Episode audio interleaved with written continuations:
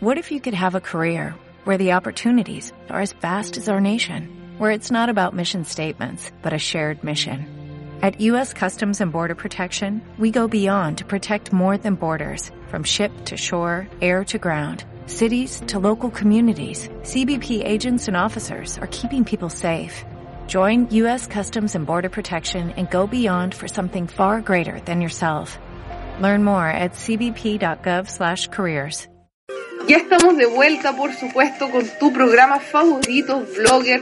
Les queremos contar a todas las personas que nos están escuchando y las personas que se están reintegrando, tuvimos un pequeño problemita técnico de esos apagones fulminantes, porque lo que pasa es que el DJ pasó por atrás, nos desconectó el enchufe y nos fuimos a negro, pero ya estamos de vuelta. Para las personas que no saben cuál es el tema de hoy, vamos a hablar de las bloggers de verdad y también un poco de la realidad de los blogs en Chile, lo que está pasando ahora ya, ahora mismito, lo que está pasando también, Dani, esta contingencia nacional, como las noticias bloggers también, ¿cierto? Es verdad, yo he estado como pendiente de, de lo último que ha acontecido y la verdad es que... No, nos ha traído, no, nos trajo esto, ¿cierto? Claro, teníamos que hablar de esto. Yo ya hice una columna al respecto en el blog donde dimos como nuestra opinión, traté de como resumir lo que, lo que pensaba el blog al, respecto al respecto de de lo último que se ha hablado, que fue como un boom en realidad, todo partió por una publicación que hizo la revista El Sábado.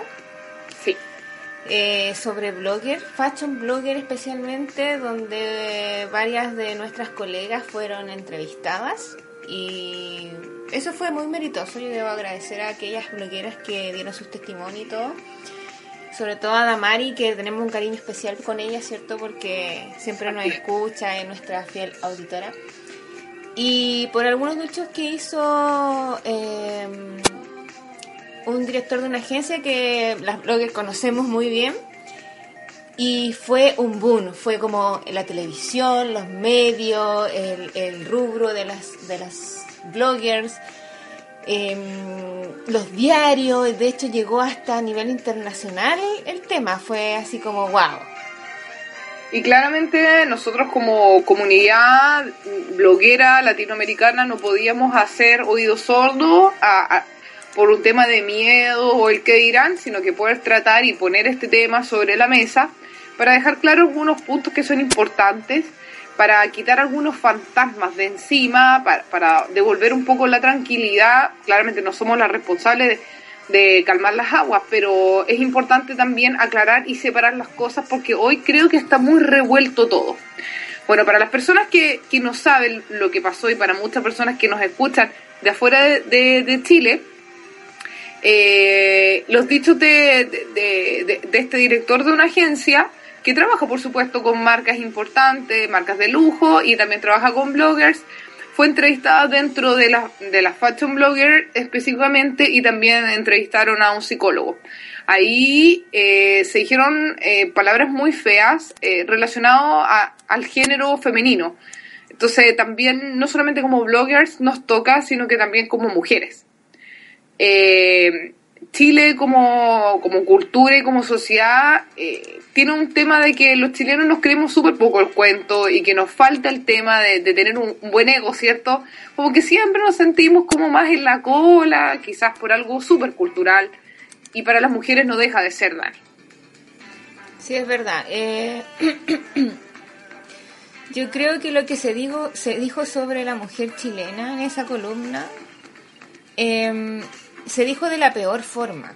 ¿Cierto? Yo encuentro que yo igual entiendo a Pablo en el sentido de que él está como súper contaminado, porque uno suele contaminarse en los trabajos. En el sentido de que cuando... Y del lado frívolo también. Claro, por ejemplo, uno de repente, a mí me pasa en mi rubro que de repente uno se contamina con las cosas en el sentido de que no lo ves de otra forma ni lo explica de otra, de otra manera. Entonces, ¿Qué pasa? Que él, como trabaja en publicidad, en marca, en marketing, seguramente no, no pensó que esto iba a salir así como... Eh, bueno, en realidad debería haber pensado porque es un medio de comunicación súper masivo la revista El Sábado, pero lo dijo de una manera poco profesional. Encuentro, lo podría haber dicho de otra forma, Dani. Súper poco profesional. Yo encuentro que eh, fue como casi una conversación entre compadres Así como, ah, si la. Eh, una de cada diez salva, si, si, si esta raza es fea, ¿cachai? Es como. Claro, una de cada diez minas salva. Claro, es como, como quien se está tomando la, la cerveza con el, con el compadre y dice, no, si, si en realidad. Eh, eh, esta raza fea. Que, ¿Para qué, estamos con cosas y esta raza fea? Y después de paso decimos, ay, las bloggers, la audiencia de las bloggers súper aspiracional y, y, las lee del C para abajo y, hablar así. Encuentro que es súper poco profesional para un director de una agencia y mm, creo que pudo haber dicho lo mismo de otra forma, aunque el hecho de que lo haya dicho, de, lo que lo podría haber dicho de otra forma, creo que hubiese sido igual el impacto. Tal vez. Yo creo que sí. Lo que pasa es que las palabras también que, que, la prensa tomó casi que de titular eh, son palabras muy feas porque la palabra fea está adentro de las palabras feas. claro, entonces, y raza, ocupar la palabra raza y ocupar la palabra fea son dos palabras ya muy potentes mediáticamente y comunicacionalmente. Es que estamos hablando de de discriminación en cuanto a lo que es bello y no, o lo que es feo y lo que es bonito, y estamos hablando también de, un tema de, de, raza, o sea, metí ahí el tema del racismo. Claro, y ahí, se te va, esto para otro lado. Claro. estamos hablando de la fashion blogger y de que hay chicas que desembolsan por ejemplo, salía ahí eh, una de las chicas eh, súper, súper eh, del boom, boom, boom acá en Chile, que salía que eh, datos tan curiosos, eh, tan, tan íntimos, por ejemplo, como que desembolsaba entre aproximadamente 700 mil pesos mensuales en, poder mantener al equipo, por supuesto que trabaja junto a ella para hacer crecer y profesionalizar su blog, hasta cosas tan delicadas como sí, bueno, a mí me lee toda la gente que es del C3 para abajo. Claro, eh, se pueden extrapolar cosas que hay muchos bloggers se disculparon casi de, de, esto, que realmente no era así, que ellas nunca dijeron cosas, que lo más probable es que haya sido así, que quizás la hayan tirado como talla o lo hayan estado hablando y claro, el periodista agarró y lo puso ahí entre medio. O puede que también sea verdad, pero quizás no era para escribirlo. Pero quizás el, el, periodista eh, consiguió lo que quería, que era este revuelo súper, súper violento donde, donde hay dos cosas que hay que dividir. Primero, el tema de, si es bonita la raza chilena, la mujer y todo el tema. Y lo otro es un poco que estamos dejando una vez más como chaleco de mono el, el oficio blogger, Dani. Una vez más están ridiculizando el tema, una vez más están usando a las bloggers, especialmente las fashion bloggers, casi que de no sé, como que trabajan con ellas, les pagan a ellas, las ridiculizan al mismo momento, las exponen, pero trabajan con ella y con las marcas, entonces tampoco, tampoco está bien tomado, Dani. Yo, yo la verdad es que no me, a ver, no me sorprendo de esto, pero me da mucha rabia. Me da mucha rabia porque encuentro de que eh, un medio Claro. Tiene una responsabilidad gigante. Comunicar y educar. De comunicar y educar. Y nada cuesta, no cuesta nada eh, estudiar un poquito, eh, dedicar dos horas al día, a ver, ya, voy a hablar de bloggers y veamos qué, qué de verdad, eh, qué, es esto, si no, si no entiendo bien de lo que voy a hablar. Y, y también lo digo a las agencias, o sea, las agencias trabajan con bloggers pero tampoco como que le como que no se preocupan mucho del tema. A lo que voy es que en realidad a ellos como que les sirve em, eh, bueno, yo quiero hablar ahí también del tema de discriminación, pero al final como que todas las micros les sirven también. Unas les sirven más que otras, pero al final todas les sirven, ¿o no, Pame? Ese es el, ese es el problema. De repente está pasando que, mira, acá hay un, acá está el tema de que todos los micros les sirven muchas veces a las agencias, eso es lo que está pasando en Chile, quizás está pasando en Argentina, quizás está pasando en Brasil, en Colombia. Pero también, por, otro lado, están las marcas, las agencias, las empresas que, que tienen un perfil de blogger y que, y que el nivel de repente de exigencia está subiendo y las blogueras se están angustiando también.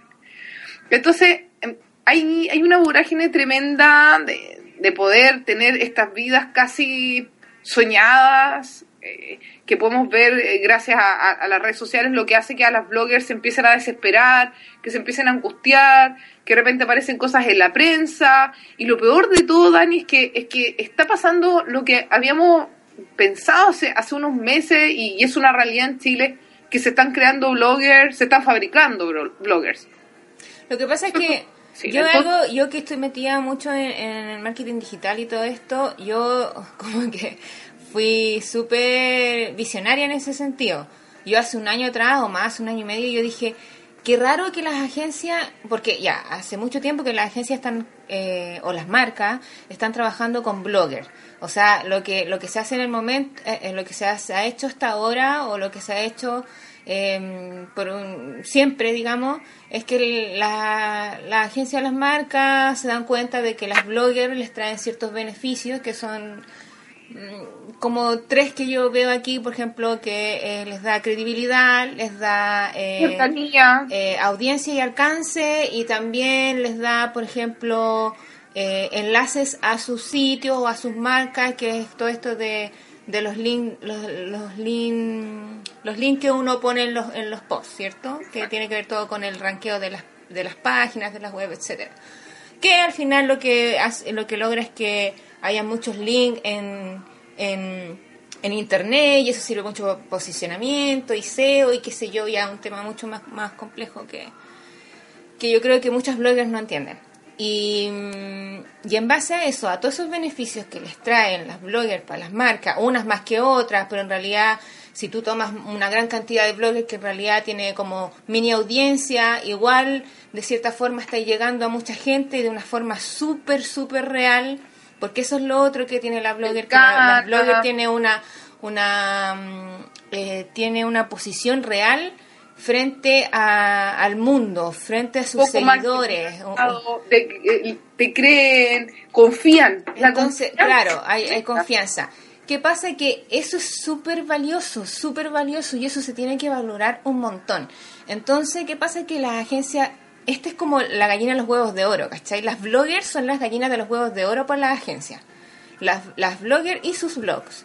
Y por ende ahora con todo de que hasta hace poco, digamos que las redes sociales están de hace unos, unos años nomás, antes, en el 90, al principio del 2000, esto no existía. Entonces, eh, ¿qué pasaba? Que, que ahora, aparte de ser la blogger, los blogs, están todas las redes sociales que la blogger tiene, o sea, multiplataforma total. Claro. Entonces, esto es como, hagámonos casi rico con las bloggers porque, eh, ¿qué pasa? Que yo las invito a los eventos y ellas por todas partes salen que están en el evento y que están en el evento de tan marca y que después suben el comunicado de prensa y, no, y no le cobran nada a la agencia y resulta que le mandan, no sé, una pasta de dientes, ¿cachai? Que vale mil pesos y ya no importa, igual las publican en el Instagram. Entonces al final es plata para ellos por todas partes y para la blogger nada. Y, y a mí hace un año atrás, volviendo, hace un año y medio atrás, yo hablaba con mi pareja y le decía, qué raro que las agencias no hayan empezado todavía a crear bloggers, onda, bloggers de laboratorio. Prácticamente tomar a alguien, crear una bloguera y de cierta forma, porque ellos tienen todos los contactos, tienen todas las marcas, cosas de... De, de perfilar. De perfilar a alguien, de eh, tomar ponerle, ponerle la ropa, llevarla a tal parte, que saque fotos, que después esté en la tele, que aquí, que allá, que esto, que lo otro, y más encima tienen todo el capital para poder invertir en redes sociales, en marketing digital, tienen, todos, los tienen todos los contactos con los medios, ¿cachai? Para que salgan en las revistas y invertamos dos palos y llevémosla, no sé a Londres para que vaya a no sé qué evento y un boom. O sea, eh, a mí me impresiona que, no se haya hecho antes y yo estoy segura y tengo como de cierta forma eh, conocimiento de que se está haciendo. El problema es que eso es como una súper mala práctica. Yo, e-, ese, es el punto, e-, eso, eso, ese es el punto de la I de, de, todo esto. Lo que pasa es que todo es lícito. Nosotros podemos hacer de todo, las marcas pueden hacer de todo, todos los esfuerzos llegan a ser válidos para poder vender, subir las ventas, estar en, la, en todas partes. Pero el problema es que pueden hacerlo. Lo, el punto es que están dañando algo que realmente no, no, no es orgánicamente el comienzo. Entonces, claro, ¿cómo compite hoy una blogger con sus propias herramientas, con su propio presupuesto, que partió eh, con una idea, con una meta, con, y, hoy están trabajando en eso, por ejemplo, y encontraron la pega a su sueño, pero tienen su blog y, y, y súper honesto, ¿cómo compites tú con una máquina que haya hecho una empresa? Por ejemplo, una empresa no le cuesta nada que si tiene, por ejemplo, puras marcas deportivas, agarrar a una chica que sea súper deportista, pero que no, que no sea mediática, tomarla, hacerle un blog, crear un blog y hablemos de energética y le pones una marca energética y le pones una marca de zapatilla y le pones una marca de esta y la llevas a correr los 10K los 10K de Nike y después la llevas a correr la maratón de Nueva York, después la llevas a Londres, después la llevas a esto y hay chicas que, por ejemplo, hablan y, les gusta el deporte y tienen un blog y, trabajan de esto y están 10 horas trabajando en sus cosas y llegan a la noche a hacer batido y 3 horas escriben y salen con sus cámaras y con sus cosas y salen adelante. Ella lleva 5, 6, 7 años trabajando, tiene sus seguidores por un tema de historia y cómo compites con, con, e, con, esta, con, esta maqueta hecha violenta que te, que te lleva años luz. Entonces, claro, perfecto para las marcas, está perfecto porque es una vitrina andante, porque le estás metiendo plata a una persona, porque ni siquiera la estáis perdiendo, le estáis metiendo plata, le estáis metiendo publicidad, ¿cachai? Pero al final es súper poco, es súper poco bonito y es súper poco justo para el medio. Pero es muy eso, para eso, eso, mira, yo creo que eso les va, les importa un bledo a, a la agencia, ¿cachai? Les importa un bledo y y en, el fondo el fin justifica los medios, o sea, ellos están ganando plata con esto, están llegando un montón de gente, tienen un montón de plata invertida quizá en estas bloggers y les da lo mismo, exactamente lo mismo. El tema es que ellos no, ellos, no saben, ellos no saben, o sea, yo espero que haya una, una, una política, una gobernanza ahí al respecto en el sentido de que eh, estén preparados para lo que pueda pasar si es que eh, se llega a saber que su blogger en realidad es una falsedad. Porque, claro, que ¿Me entendí? en, en, la medida que, que se sepa, yo creo que mientras no se sepa, todo bien. Exacto. Todo bien porque nadie, a, a, muchas les va a parecer raro a lo mejor, todo va a decir, oye, esta tipa en realidad, oye, llegó de la nada y ya tiene no sé cuántos seguidores y anda no sé dónde y qué raro, qué raro.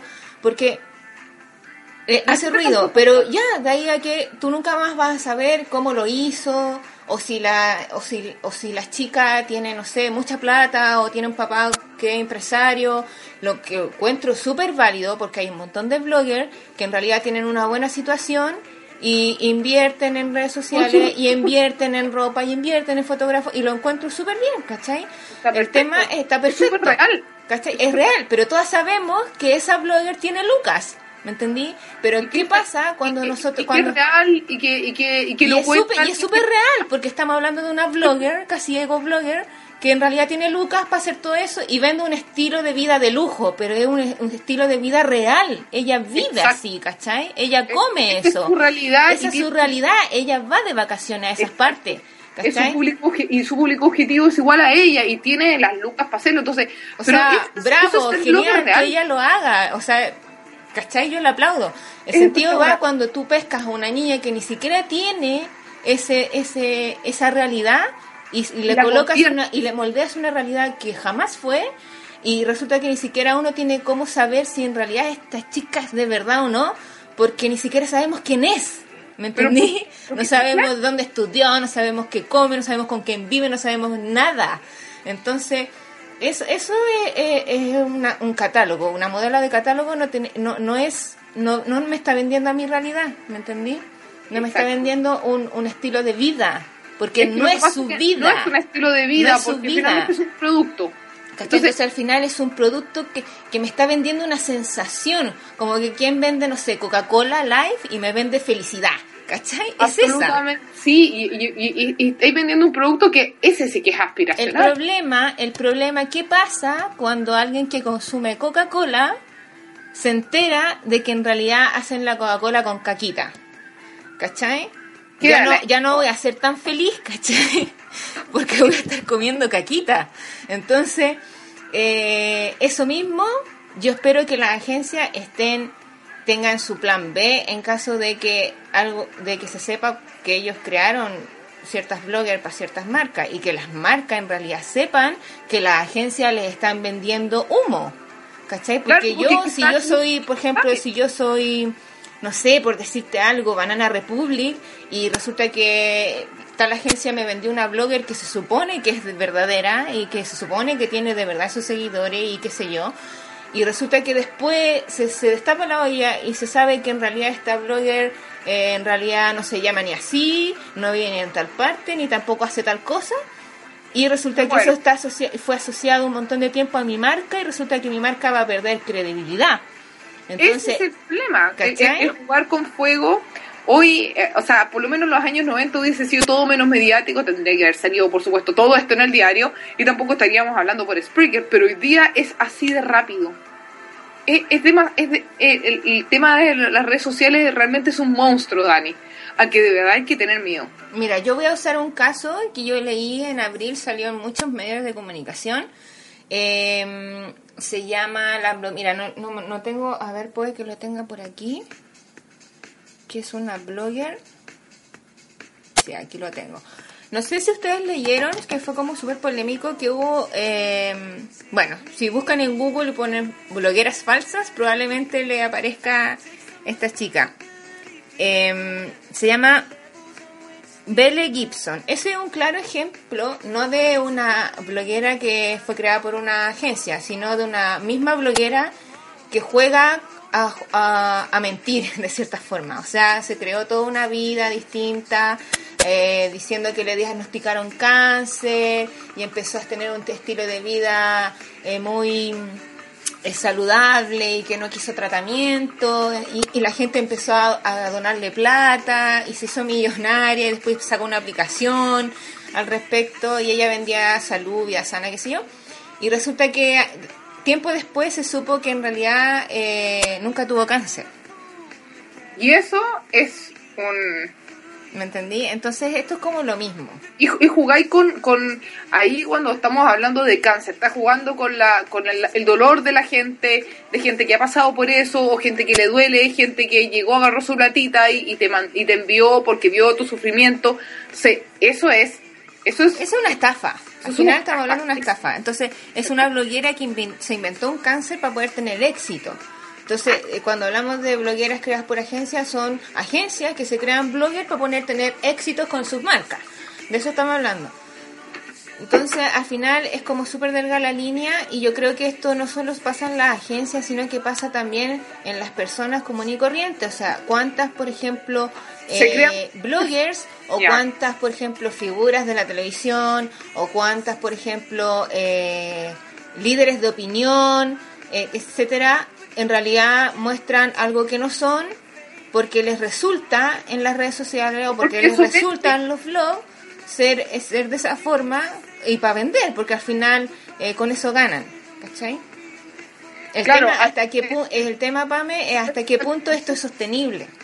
No, y, y, hasta qué punto, porque cuando entras en una mentira después no lo, no lo para nadie tú dices, ¿cuándo, ¿cuándo voy a ser yo? ¿En qué momento esto se destapa? Y, vives con el miedo de que, pucha, ¿cómo, ¿cómo, después le cuento a la gente? No, y encuentro que es heavy tanto para las bloggers que, se han prestado para esto, para las chicas que comenzaron casi que un proyecto de, de flores y ahora se convirtió en otra cosa más, para blogueros hombres también, para chicas de distintos tipos, no solamente bloggers de moda, sino que bloggers deportivas, blogueras que, que cocinen bien, chicas que solamente cocinaban bien, pero nunca fueron bloggers y que ahora pueden ser blogueras de, de, cocina y una marca detrás puede estar eh, respaldándolas. Entonces, todo esto para Chile es un aprendizaje, estamos escribiendo la historia. Eh, yo creo que se, se, tiene que venir un destape pronto de, todo esto porque esto es, un hecho. Entonces, que la finalidad de, este programa es haber puesto el, sobre la mesa el tema. Primero, Segundo, llamar a que no se desanimen. Porque es así. Al final, el medio puede ser súper amigable hasta un momento, pero después es, es frívolo. Eh, las marcas, las marcas coexisten con las bloggers, las agencias coexisten con nosotras, las bloggers de verdad coexisten con las bloggers que no son de verdad, que corren a la velocidad de la luz pero también caen a la velocidad de la luz. Entonces, invitamos, por supuesto, a que todas ustedes que nos, están escuchando quienes han sabido estas noticias, quienes saben lo que está pasando. Hemos conversado con muchas bloggers a quienes no les gusta lo que está pasando en el medio porque eh, somos nuevas. Dani, Chile es novato en este tema, no somos España que venimos de vuelta. Estamos somos la generación que estamos aprendiendo, así que les hacemos un llamado con la Dani a que puedan compartirnos qué es lo que piensan en las redes sociales y que puedan decirnos si tienen un blog y están trabajando en él y es su agua, es su pasión y es su joven, que lo puedan compartir bajo el hashtag bloggers de verdad. Su nombre, el link de su blog, los años que tiene el blog y con el hashtag bloggers de verdad y vamos a estar retuiteando y conociendo sus trabajos porque eso es lo que queremos hoy día eh, sacar, sacar arriba. Queremos hoy día hacer vitrina, queremos hoy día ayudarlas, por supuesto, a que sigan creciendo de forma profesional y que no caigamos en esto, Dani no caigamos en el tema de la angustia de los seguidores, no caigamos en intercambiar y, o vender nuestros proyectos por, por, por falsas expectativas también, Dani. ¿A cuántas personas, cuántas personas están trabajando en el rubro blogger y que están vendiendo humo también, pues, Dani? ¿Con cuántas personas nos vamos a encontrar de esas? Millones. ¿Con cuántas, blogueras que, que llevan años y que se están mareando con este boom? Muchísimas. Entonces, hacemos un llamado a que, a que cada vez que se mareen, que, que les baje la angustia, y que, realmente no puedo, no puedo seguir el ritmo, se acuerden de la razón por la cual empezaron. Si esto partió siendo un hobby, querían que esto fuera un hobby, que se queden un hobby que las haga feliz. Si ustedes quieren que esto sea un negocio, profesionalicen el tema. Pero dejen la angustia de lado, no se comparen con nadie, porque somos únicas, Dani. Cada una de nosotras hacemos cosas diferentes. Así que las invitamos, por supuesto, a compartir con nosotros en las redes sociales todo lo que ustedes quieran decirnos, si quieren desahogarse también en el minuto de desahogo. En el desahogo blogger. el desahogo blogger, por supuesto. Sí, así que esperamos esos feedback porque queremos saber también su opinión, queremos saber que no estamos locas. Claro, por supuesto. estamos hablando puras tonteras, pero mm, eso, eso es lo que, bueno, eso es más o menos lo que pasó. Y volviendo al asunto de la columna y después de que me fui como a un tema más profundo de tema de, agencia y blog y qué sé yo, volviendo al tema de la belleza, ¿qué opináis tú, Pame? ¿Somos lindas o somos feas? Ay, mira, lo que pasa es que hay, hay un tema importante así como de la belleza interior. es que la belleza es subjetiva. Mira, no, lo que pasa es que, mira, en, el rubro de la moda el, el golpe ha sido súper heavy en, en, Europa, en, en, lugares donde vienen también de vuelta el tema de, la moda siempre, eh, la belleza universal, que, que, responde mm, a cuán geométricamente estamos, tenemos el rostro diseñado. Eh, mientras más geométrico, más cuadrado según la ciencia y las pruebas científicas somos más bellos. Pero el concepto de belleza viene de, de, del tiempo griego y casi en el 500 antes de Cristo, pero el concepto de belleza tenía que ver, Dani, con algo, con algo que tenía que ser ordenado. ¿Sabías tú? De todo lo que tenga que ver con la organización. Se, se decía que la belleza eran esos patios y esos parques de los reyes esto es bello porque tiene, tiene geometría, tiene orden. Después se empezó a, a, hablar en el tiempo bizantino de la belleza, después con el, tema de la Biblia, el Nuevo Testamento se empezó a hablar de la belleza interior, de lo espiritual. Luego hablamos de la belleza espiritual y de la belleza externa, después la oda la belleza, eh, Grecia, Grecia también importante, eh, después las diosas, ¿te acuerdas, Dani? Sí. Eh, las diosas, la, después la, las diosas de la belleza, la, diosa de la, de, como de, la sensualidad, la diosa de la vanidad. Empezamos a hablar de estos estereotipos un poco más espirituales en torno a la belleza. Y después la belleza sigue evolucionando a hablar de la belleza universal esta, esta típica chica rubia de ojos verdes, maravillosa, de mentón sumamente oblicuo, la nariz perfecta, casi respingada y de pómulos prominentes. Pero la belleza hoy tiene que ver con una crear conciencia social. hay, hay mujeres que son tan bellas que, como por ejemplo, mira, dentro de las mujeres que no son tan bellas, ¿te acuerdas cuando salió recién Naomi Campbell, que era una negra? Fue la primera negra en salir en la portada de Vogue. Sí. O sea, eso ya era un golpe, estábamos cambiando el estilo de paradigma, sí, un paradigma. Luego esta chica, que en la actualidad, que esta chica muy conocida que tiene un rostro como de ovni, con unos ojos gigantes, tan fea y tan rara, ah, por supuesto lo que estamos acostumbrados de ver, que Karl Lagerfeld, el director creativo de la casa Chanel, la tomó como musa inspiradora. Está también esta otra chica que ha dado la vuelta al mundo, que tiene vitiligo y manchas en la piel, que no es que desfile abrigos, desfila ropa interior. Entonces, cuando, cuando la belleza en el mundo hoy tiene que tiene relación y se empieza a mezclar con crear conciencia y concientizar de los tipos de belleza, ahora se ocupan, por ejemplo, muchos modelos que son que tienen rasgos indígenas, rangos autóctonos, rangos folclóricos. O, con capacidades diferentes también. Exacto, con capacidades diferentes. Hay mujeres que no tienen brazos, Dani. Claro. Hay mujeres que están en silla de ruedas y desfilan igual. Hay blogueras, hay influencers. Entonces, la belleza hoy tiene, tiene, tiene otra cara. Ese, ese creo que es el concepto. Tiene otra cara que tiene que eh, se, se ha estado vendiendo hace un par de años atrás el tema de la belleza real. Sí. La belleza real. O sea que la belleza real tiene que, que apunta a lo real, ¿cierto? ¿Y qué es lo real? Que todos somos distintos y diferentes. Y yo creo que por ahí va, en el sentido de que cada uno pueda tener una belleza en, las diferencias que cada uno tiene. Entonces, eh, de cierta forma, el colocar gente real, por ejemplo, DAV, que se caracteriza mucho por poner mujeres de todas las tallas, de todos los colores, y, y, de, varias, y de, de, distintas regiones del mundo apuntando a que, eh, que, eso es lo real, o sea, son mujeres como tú, como yo, son mujeres reales y, y de esa forma acercan más la marca a la gente real, porque digámoslo, digámoslo tal cual como son, o como lo dijo Pablo en la revista, uno sale a la calle y una de cada diez mujeres pesa 50 kilos y es escandinava. Exacto. ¿Cachai? Sí. que es lo que dijo él, pues, ¿cachai? Que una de cada diez mujeres en realidad es modelo de pasarela de allá de Rusia, prácticamente. Entonces, eh, no me sirve, no le sirve a las marcas actualmente colocar una persona así, porque en realidad no es una persona que vemos habitualmente en las calles.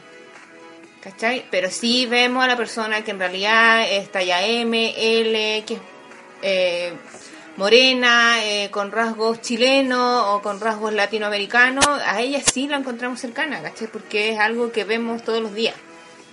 Y así también con las, con las marcas que han puesto eh, modelos, eh, como dices tú, con, con algún tipo de enfermedad o algún tipo de capacidad diferente o con rasgos únicos, etcétera y eso acerca las marcas a, a la gente porque la gente ahora yo creo que está buscando eso Mira, hace eh, menos un año, hace más o menos un año, la, la editora de Vogue de Estados Unidos eh, dijo lo siguiente, y de hecho sacó la portada de Mujeres XL, eh, eran tres mujeres muy estilo pin-up, y dice lo siguiente, Vogue, y es fuerte lo que voy a decir, nosotros somos y hemos sido los responsables de las muertes de las mujeres anoréxicas en el mundo.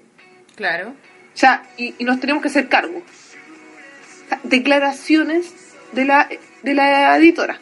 Es que yo Tenemos que hacernos cargo. Es que obvio, yo creo que si tú estás metido en un ambiente así, en un rubro, sino en una industria así como Bogué, de la moda, etcétera, si tú, si tú no tenés como los cojones o las pechugas bien puestas, por así decirlo, de que tú estás trabajando en ese medio, tenéis que asumir eso, ¿cachai? O sea, no tratar de decir, ah, en realidad yo eh, vendo algo super, superficial, algo súper inexistente, estoy vendiendo casi fantasía y resulta que muchas niñas buscan esa fantasía pero no la pueden encontrar porque es fantasía y la fantasía no existe, la magia no existe.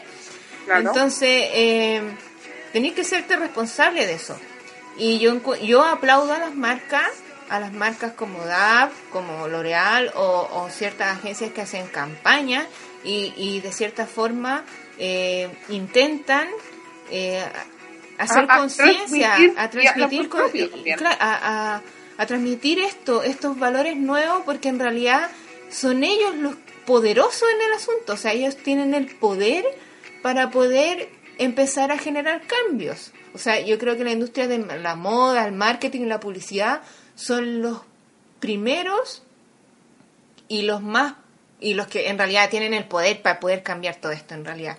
Yo no sé a, cuántos años tienen que pasar para que eh, los estándares cambien, para que la teoría de lo bello no cambie, para que el peso de las modelos empiece a cambiar ya a un, tema ya eh, permanente, digamos, ¿cachai? No así que, que, sea como el desfile nomás, eh, la marca exclusiva nomás, sino que sea algo ya globalizado. Sí. Mira, eh, aquí hay un tema que puede pasar mucho tiempo porque necesitamos que la cultura cambie, que la, la misma gente cambie, nosotros estamos constantemente autoexigiéndonos y exigiendo al resto igual. Entonces, hay un tema importante, pero creo que vamos, a, vamos para allá, hay marcas que se ocupan de esto, eh, Argentina lo hace, la Semana de la Moda Argentina que, vengo recién llegando y, y, me traje conmigo sorpresas maravillosas. Hacen un desfile que se llama Mujeres, Mujeres lo, lo hace el Clarín para Argentina Fashion Week de la producción de Vidal Rivas. Eh, y se trata de todos los años eh, reúnen 30 mujeres aproximadamente que tengan que ver con algo relacionado a, a, a, a aportar un grano de arena argentina. Hay mujeres como parte de equipos médicos que han traído, no sé, la primera, la primera máquina o han hecho la primera, la primera operación. Mujeres que se dedican a a salvar a las palomas, Dani, personas que tienen que ver con, eh, con la economía, que, son parte de, del gobierno, mujeres que han escrito libros y mujeres que han sido quemadas y violentadas y han sido sobrevivientes de violencia de género. También eh, y cada una de ellas iban, iban pasando y se le iba leyendo un poco el aporte que tenido con Argentina, un poco de historia, vestida de un diseñador diferente, y ver salir mujeres realmente exitosas, de distintos tipos de edades, mujeres que nadan, eh, que son eh, mujeres que corren, que son campeonas olímpicas, parte de Argentina y después ver entre medio mujeres quemadas, calcinadas, eh, y, entre, y encima de ellas eh, vestidos de seda, y ellas eran eh, víctimas de violencia, y hoy día eh, transforman vidas, son ejemplos. También salió la, la mujer que creó la ONG, que, que, tiene, que ha luchado toda la vida contra la violencia de género. Entonces, ¿cómo, cómo vemos? Hablamos con Manu Vidal, que es la, la, la productora y la creadora más joven que tiene Argentina de, producciones de, eventos de moda, y ella me decía que ella ocupaba, porque cree mucho en, en, en, hacer las cosas bien, ocupaba la moda, pero la moda con sentido y la moda para crear conciencia. Hacen otro desfile donde todas visten de rosado y es contra el cáncer de mama. Entonces, estamos, se, está haciendo, se están haciendo cosas, falta que en Chile también le demos un poquito el empujón porque hay hay conciencia, Dani, hay gente que está moviendo esto desde la conciencia, está mezclando lo más lindo que es el arte, la moda y, y lo tiene y lo está sacando con un, una finalidad social. Y de eso también tenemos que aprender mucho. Mientras acá en Chile se estaban dando este tipo de, ¿De declaraciones? de, de declaraciones, yo estaba llorando frente a la pasarela mirando a una mujer completamente golpeada y que había salido adelante, que era el desfile de mujeres y todo el mundo lloraba. O sea, estamos al lado. Claro. Ese es el tema. Hay que botar la cordillera, parece, para que no, para que no estemos tan encerrados en nuestro mundo. En la cueva, así como que nos quedamos el pasado, porque de verdad no. Yo digo, pero ¿cómo? Así como. ¿Cómo, ¿Cómo? tan, cómo tan, cómo tan el pensamiento tan antiguo, ¿cachai? Es como... Te creo nuestros papás, ya. Claro. Bueno, ya. Te, creo, te creo mi viejo, ya tiene 80 años. Ya, pero ¿qué le vamos a vivir? Pero gente joven, mira, necesitamos, el mundo necesita gente de cambio. El mundo necesita gente que aporte granitos sanos. No aportemos granitos de eso que, que ya no que ya no sirven para nada. Dani, no nos queda mucho tiempo. Ya. Sí, nos quedan como seis minutos, sí, es Sí. verdad. No nos queda casi nada. Bueno, para ir cerrando, ¿qué quieres decir, Dani? ¿Qué sientes ahí que quieres decir? ¿Tienes algo atragantado por ahí? Hoy creo que he dicho tantas cosas hoy, ni siquiera te he dejado hablar mucho, pero... No, está perfecto, está perfecto. Pero nada, yo quiero eh, agradecer a la gente que nos está escuchando, que por favor compartan este, este podcast si encuentran que realmente tiene valor para sus vidas. Y mm, invitar a las bloggers a que sean más real que nunca, que empiecen a hacer cosas nuevas, que innoven, que sean ellas, Que se que, no- atrevan. que se atrevan a hacer cosas que, que se, se atrevan a mostrar su mundo interior, porque de repente la autocensura, yo creo que es como uno de los venenos que hay en el mundo, porque a veces uno quiere mostrar lo real o quiere contar de repente cosas reales, pero con por el miedo al que dirán o la, autocensura o la opinión o mostrarse como realmente son, por ejemplo, eh, sin maquillaje. Eh, o no la lo hacen. viven. No lo hacen, o- no lo hacen. Sí, Y, claro, y eso yo creo que en estos tiempos tiene mucho más valor. mucho valor. mucho más valor y creo que hay que apostar por eso. Creo que hay que dejar de lado las fotos maqueteadas, por así decirlo, en Instagram.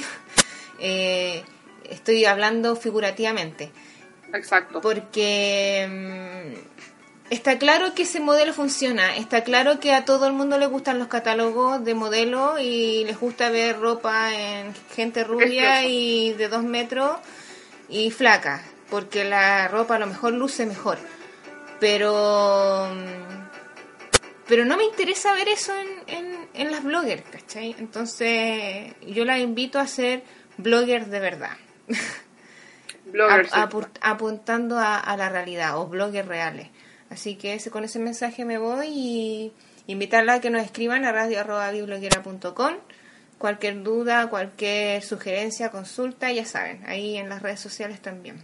Y a mí me pueden seguir en arroba evdani para que Muy nos, bien. nos contactemos.